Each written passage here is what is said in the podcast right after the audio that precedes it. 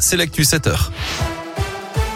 Et c'est avec Gaëtan Barallon. Bonjour Gaëtan. Bonjour Guillaume, bonjour à tous. On débute avec vos conditions de circulation. Ça se passe bien actuellement autour de saint Rouen et du Puy. Simplement un léger ralentissement à vous signaler d'ores et déjà sur la 47 du côté de Givor en direction de Lyon. À la une de l'actu ce mardi, J-5 avant le premier tour de l'élection présidentielle. C'est bientôt l'heure de faire votre choix. Si ce n'est pas déjà fait pour vous aider, vous allez bientôt recevoir les professions de foi et les bulletins de vote des 12 candidats dans votre boîte aux lettres pour que tous les électeurs les aient en temps et en heure. Des petites mains s'activent pour préparer cette propagande électorale. Depuis le fiasco des élections départementales et régionales en juin dernier, l'État a repris la main sur la surveillance de cette mise souplie, qu'elle soit confiée à des sous-traitants ou parfois à des volontaires. exemples dans la région avec Nathanaël Boisson de la sous-préfecture de Nantua qui encadre une ligne de mise souplie dans l'Ain. On a 12 candidats, donc 12 professions de foi, 12 bulletins, euh, même si les personnes, les électeurs vont retrouver ces bulletins euh, dans les bureaux de vote. Là, l'enjeu, c'est vraiment de faire parvenir en amont des élections bah, à tout citoyen pour qu'il puisse se faire un peu son, idée. Comme vous le savez, il y a eu des dysfonctionnements en fait lors des dernières élections et le ministère a souhaité réinternaliser la mise souplie pour gagner, euh, enfin en tout cas en sûreté, sécuriser en fait finalement le, la mise souplie. Des encadrants, bah, on veille à ce que tout se passe bien, on veille aussi à ce que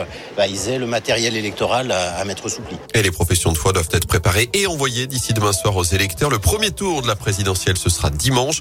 Pour ceux qui ne pourraient pas se rendre aux urnes, pensez à votre procuration avec un simple formulaire à remplir et à faire valider ensuite, notamment dans un commissariat ou une gendarmerie par exemple. Dans l'actu également, les poubelles sont tassées depuis une semaine dans les rues de saint Après six jours de grève, les éboueurs reprennent le travail ce matin.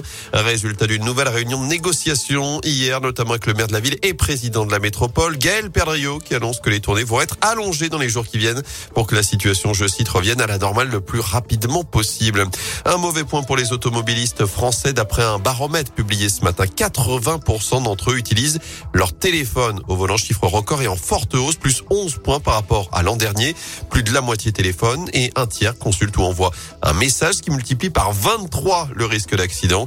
Notez que la plus forte hausse concerne les cyclistes. Ils sont désormais près de 3 sur 4 à utiliser leur téléphone en conduisant. À l'étranger, Volodymyr Zelensky devant le Conseil de sécurité des Nations Unies aujourd'hui. Le président ukrainien qui s'est rendu hier dans la ville de Boutcha, près de Kiev, où les corps de plusieurs centaines de civils ont été retrouvés. 300 personnes tuées et torturées d'après le chef de l'État. Il accuse Moscou de crimes de guerre et de génocide. Il appelle aussi à davantage de sanctions contre la Russie, à livrer plus d'armes à son pays. En basket, rendez-vous à la Halle ce soir 20h. Saint-Chamond, toujours le leader de Pro reçoit Saint-Vallier, 9e pour la 27e journée de championnat.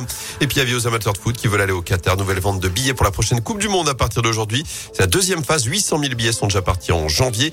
Il y a eu 17 millions de demandes au total. Un système de loterie a du coup été mis en place. Les prix commencent à une soixantaine d'euros.